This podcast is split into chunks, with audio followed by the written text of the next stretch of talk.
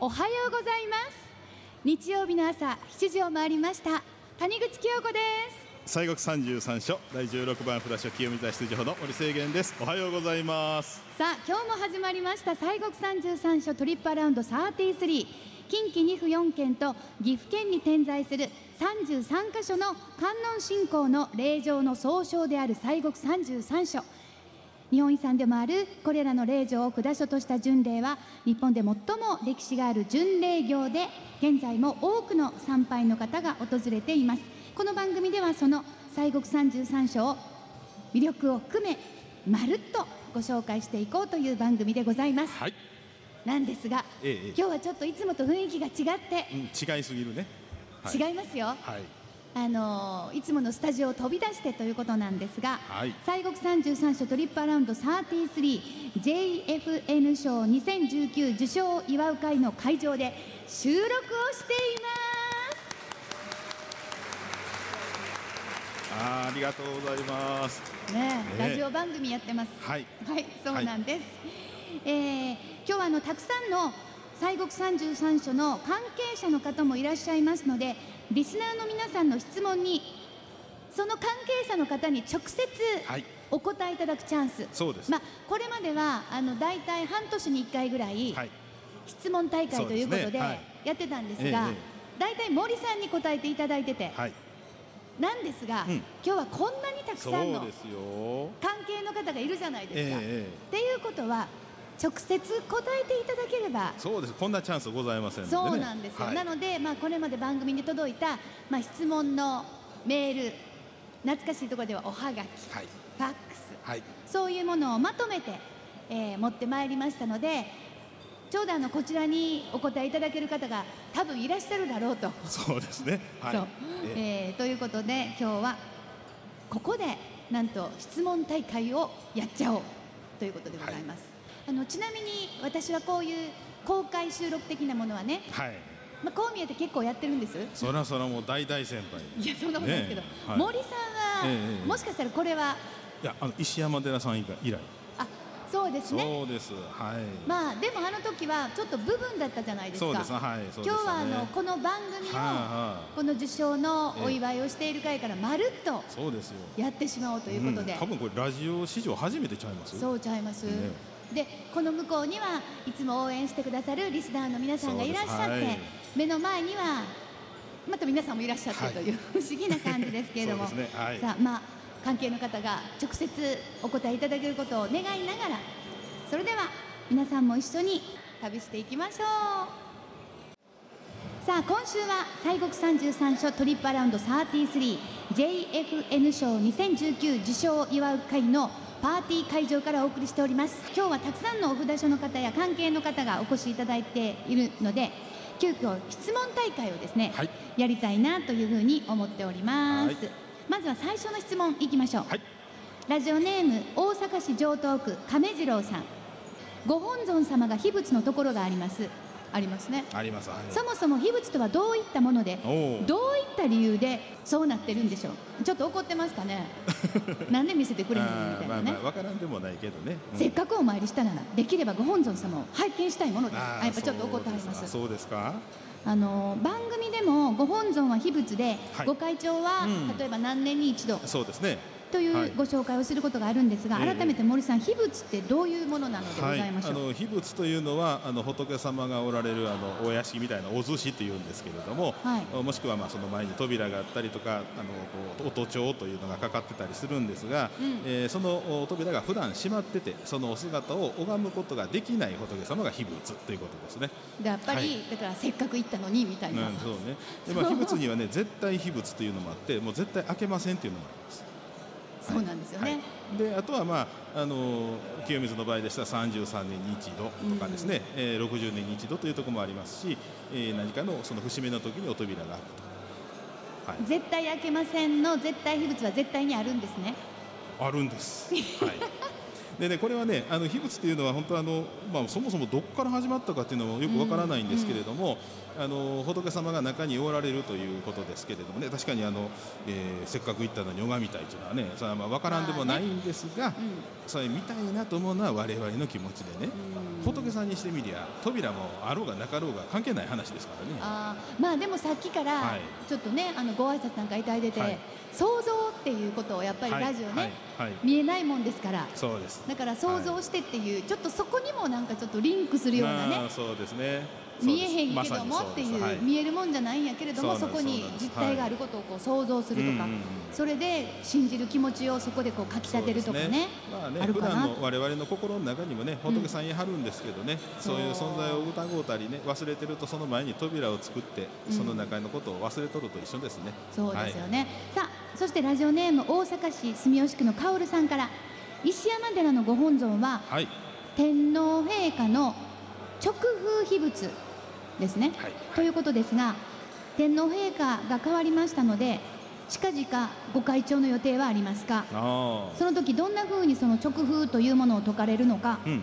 公開後は今度は封しなかあどうやって締めはるかどのようにするんですか？とい。う質問が来ました、はい、はいまあ、これはもうねせっかく石山寺さんお越しでございますんで。はい、それではね、えー、第13番札所のお石山寺のですね鷲尾龍芸様ねよろしくお願いしますよろしくお願いします。あのー質問が来てるんですけども、はい、近々ご会長の予定はありますかとかはい、はい、はい。あとは一回その直風をとかはったら、はいどのように今度は封する封しはるんですかとかそうですね。はいあのですね、あの近々予定がございます。あはい。素晴らしい。で、あのご会長というふうに言ってくださってるんですけど、はい。はい石山寺ではですね、あの五回避というふうに言っておりますはい。えっ、と扉を開けると書いて五回避ですね。あ5回避はい、で石山寺では33年に一度ですねご会費をしているんですけれども、うん。えーそれ以外に天皇陛下のご即位の翌年にもお祝いとして開けることになってるんですね。翌年ってことは来年。来年よ2020年。おそうですね、うんえー来年、えー令和2年2020年の3月18日にですね、えー午前中に法要を行ってその中で直司様に開けていただくということになっております。あ直司様がいらっしゃるんですね。そうです。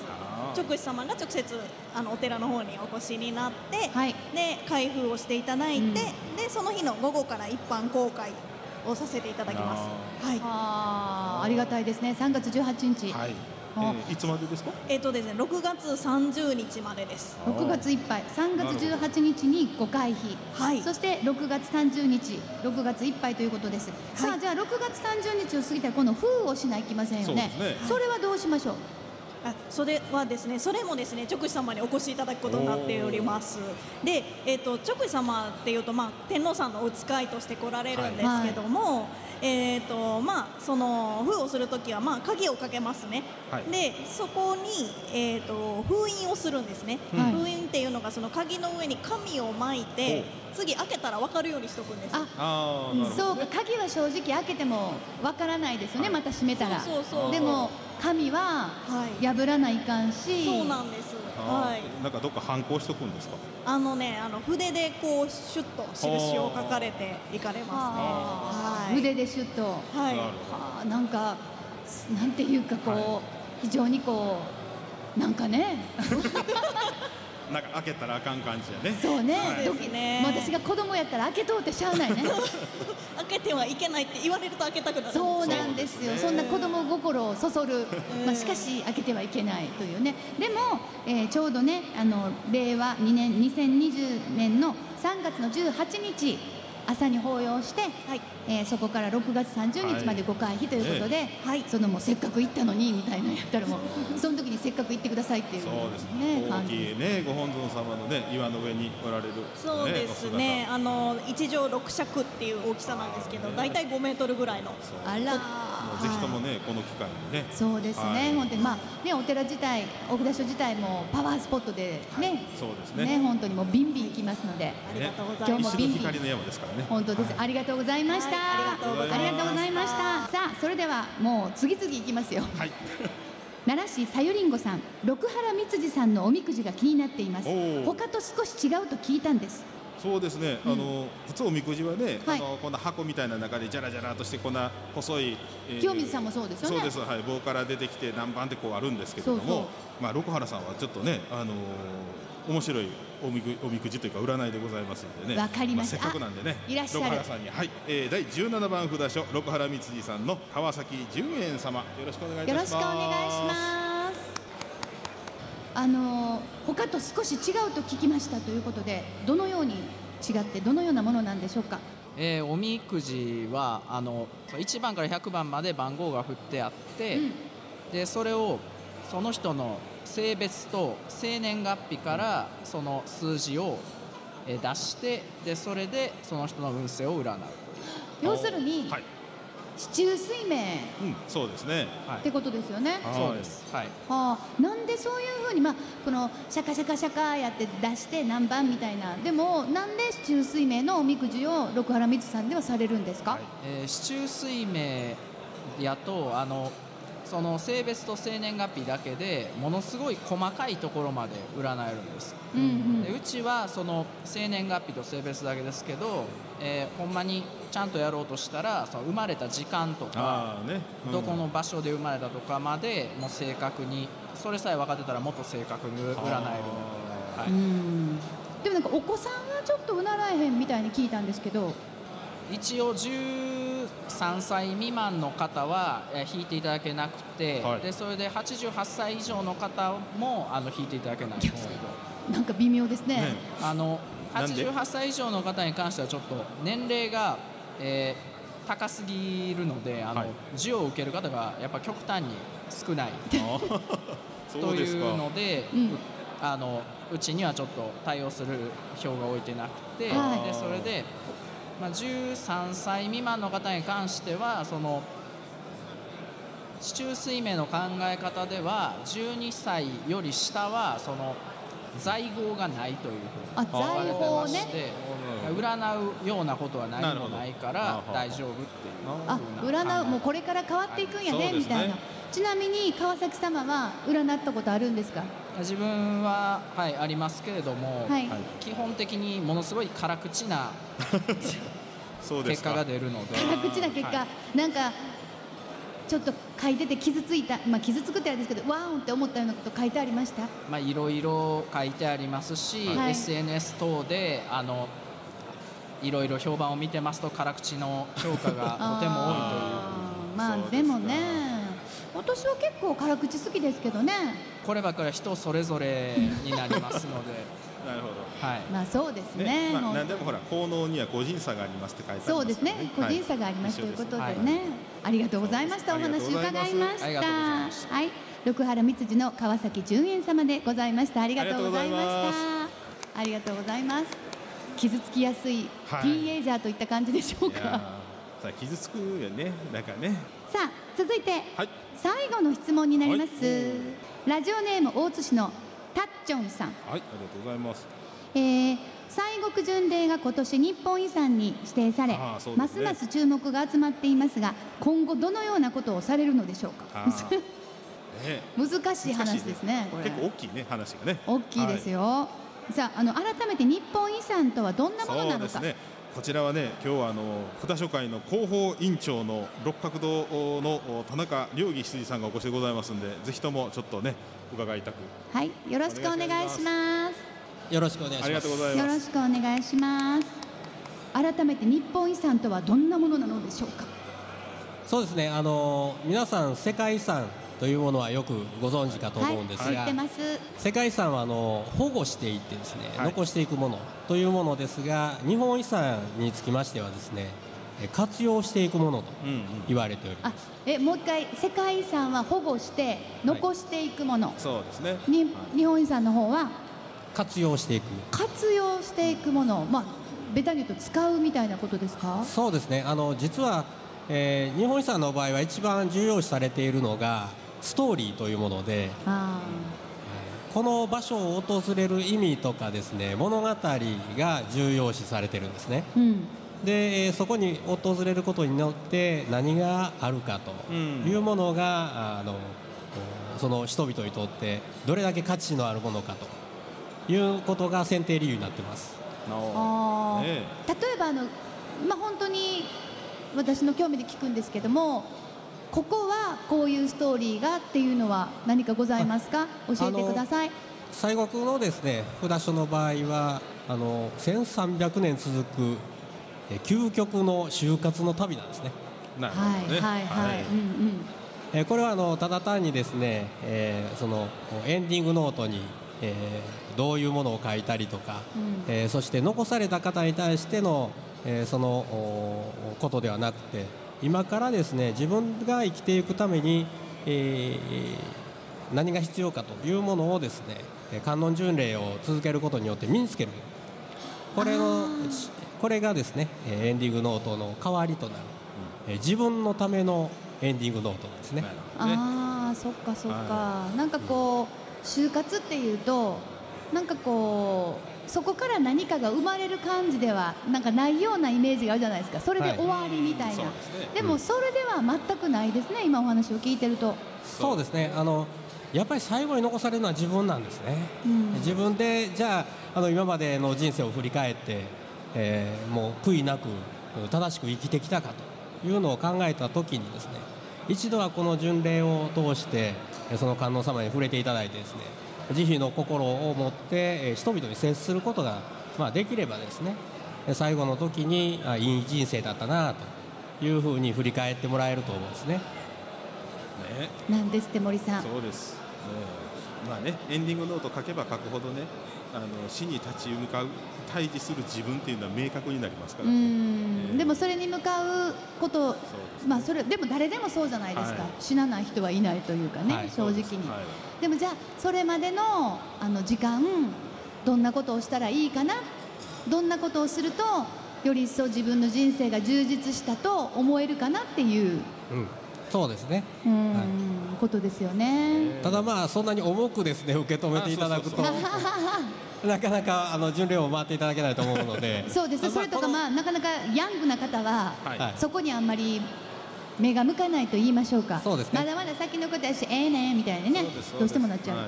まあそういうこともございましてあの札所の方ではですね、えーこのさ1300年をまあ記念をいたしまして、はいえーまた新たな巡礼ということで、スイーツ巡礼というのをスイーツ巡礼。スイーツ巡礼ね、はい。本当にあの外れがないと言いましょうか、は全部本当に美味しいですもんね。そうですね。まああの一個言われたらなかなか言いにくいかもしれませんけども 二三個言うてください。それやっぱり六角さんのへそ餅とか、六角さんのね。へそ石餅ですね。ね本当にもううちの母がもう毎日行ってます。ありがとうごおざいます。世話になったり。もうねあのここはあれやで言ってあの白い鳩がなとかめっちゃ語ってくれるんです私に。白い鳩がねいてるんですよね、はい。ね、そう。へそ餅あとはどうでしょうね。まああのざっとメジャーメジャーというか人気があったりするのはどんなところのどんなんがありますか？そうですねあの先ほどの六原三井さんのあの、幽霊飴とかですね。あ幽霊飴ね。ねあのあれですよお化けになってあれですね自分お乳出えへんから飴ちゃんあげるいうはい。やつですよね。うん。あとですね変わりどころで言うと、おまあ、洋菓子になるんですけれども、あのえ遠京寺さんの、えー千年杉という。ああバームクーヘン。はいはい。あね。ねえ今度はバスツアーで。そう私たち今度ね31日にバスツアーで行くんです、はい。その時に私ももう絶対買うてこうってなるほど千年生きられるようにと思ってるんです。ねちょっと食べないとですよね。食べようかな思ってます、はいぜひ食べていただけ。そうですね。だからまあそのスイーツ巡礼のスイーツもただ美味しいだけではなくってそのお札所の、まあ、ストーリーの中にやっぱりあるという、そうですね。うん、やはりあの巡礼というのは非常に長い距離を旅するものですので疲れていると思うんですけれども、まあ、甘いものを食べていただいてですね、まあ、心とまた体を満たしていただくためにそうですね。美味しいスイーツを食べていただいほっこりしてね、はい。あとはお土産。ねそうです行けなかった方にもお土産をというね。そうですねそうですね。ねあとはまあ1300年の事業というのが去年と今年だと思いますけれども何かまたここからありますよっていうようなことがございますか？そうですね。あの来年来年。あの4月になりますとですね、えー西国のお札書店が京都国立博物館でえー開催をされます、そうなんですか？よ。京都の国立博物館、はいはいはい。東山七条のね、うんうん。はい。またあの今まで続いております1300年事業も来年度はあの引き続き行いまして来年末で終了しますのでぜひともこの機会にお参りいただきたいと思いますそうですねまたやっぱりこのこれまでとは違う新しい試みだとか、ね特別なスペシャルなはい催しがありますので、ぜひ、はいえー特にですね今来ていただけるとということですよね。はい、よろしくお願いします。はい、わかりました。えーということで広報委員長の六角堂の田中さんにお話を伺います。どうもありがとうございました。ありがとうございました。はい、また行きます。お近くやね。そうなんですね。一番ちょっと近くで行きやすいみたいな。のでさあ、あっという間にお時間でございます。ね。はい。まあやっぱりあのね直接お話を聞くとはい。納得みたいなのもございますね。はい。ありがとうございます。さあ番組では皆さんからの質問を受け付けておりますのでぜひ FMO のホームページから質問やメッセージなどなどを送っていただけるといいなと思っております。どうぞよろしくお願いいたします。さあ今週は西国33所トリップアラウンド 33JFN 賞2019受賞を祝う会のパーティー会場からお送りしてまいりました。はい。森さんいつもと全然雰囲気が違うので、本当本当ねあのたくさんの方の前でね。はい。えらいこっちゃですな。まあでもあのはい。ラジオはこういうふうにあの結構機動力がありましてね。ね。いろんなところに行って、うん公開生放送とか、はい。あとはまあ公開収録でもいいんですけども、できますのでもう呼んでいただいたらもう。どこでも。だからもう一周だからもう33回ったらいいんですよ。だからラジオ巡礼です。あそれ面白いね。ラジオ巡礼。ねだから第ちょっと16番お札所のどこどこから、ねたくさん副従さんやはるしそうです。呼んでください。お願いします さあ番組からのプレゼントは番組オリジナルの御朱印帳入れバッグを毎週3名の方に発表は発送をもって返させていただきます。さてこの御朱印帳入れバッグ御朱印帳に引き続き京都のそうそうさんに作っていただいて今日はそうそうさんの若林さんもはい。会場にいらっしゃってるということなので、ちょっとお話を伺いたいと思います。よろしくお願いします。ねえもうもう誰が見てもそうそうの人ですよね。ね。若林さんこんにちは。よろしくお願いします。あのーもう御朱印帳御朱印帳入れのこだわった点、この FMO とコラボした御朱印帳御朱印帳入れのこだわった点、ぜひぜひ教えてください。あるでしょ？こだわったポイントですねこ。だわったポイントお願いします。これはね、伊勢木綿、三重県伝統工芸品の伊勢木綿を使ったり、京都の型友禅で染めたり、えー、墨屋っていうところの、えー、組紐じゃなくて真田紐を使ったり、いろいろあるんですけど、やっぱり紙が森清源さんのご指定のめちゃくちゃいい紙を使ってるんです。いやいやいや一番書きやすいやつ、これを使いなさいっていう指定やったんで、えーそれを使いましたね。そうですよね。ねだからまああのなんていうかこうこの方がやっぱりこのなんていうの御朱印が映えるっていうか、そうですね。うん。ねやっぱり紙の質でやっぱりこのなんていうのこの墨のなんていうかあるんですよね。はい。きっとハンコとか、うんと思うんですよ、そうですそれまでは大して紙どうでもいいかなと思ったんですけど、はい。まあ、それ言われてからやっぱり紙が一番大事やと。そう思いました。いやもう各お札所書かはる方やはりますからね、はい。なんやこのぐらいの紙か言われたらちょっと具合悪いですからあねこのねね。そうそうさんと FMO のこの番組のコラボのやつそええ紙使てんなはい言ってさすが若林さんって言うです。ねそうです。若林さんありがとうございました。どうもありがとうございました。結構ねあっさり終わるっていうね 若林さん。はいありがとうございます。いかがですか？どうですか？あああら。イエーイありがとうございました。さあということでね早々の、えー若林さんに来ていただきましたけれども番組オリジナルは FMO このトリップアラウンド33と早々とのこのコラボによる、はい。今は御朱印帳入れバッグ。はい。この間あの森さんが清水寺さんで御朱印帳入れバッグをぶら下げてたら 女子高生が後ろ姿を見てそうなんですよ。盗撮されたんですよ。可愛い。そう。どこのやつ。ねえ。本当に。ね。なかなかないですよ女子高生に後ろ姿盗撮される人って罪ねもう。本当に。さあということで、まあ、あの欲しいという方はぜひ番組にアクセスしていただければね、はい。差し上げるかなというような感じです、プレゼントのご応募は FMO のホームページにあるリクエストフォームから番組名西国33所トリップアラウンド33を選んで送ってください。さあいつもと違う雰囲気の中、はい。お届けしてまいりましたけれどもいかがだったでしょうか。また来週からはいつも通りねそうですね。えーまたはい。毎週毎週朝早くからはい。淡々とやりたいと思っておりますので、はい。ぜひぜひお付き合いよろしくお願いしますここまでのお相手は私谷口清子と。西国三十三所第十六番札所清水寺出場の森清源でした。はいどうもありがとうございました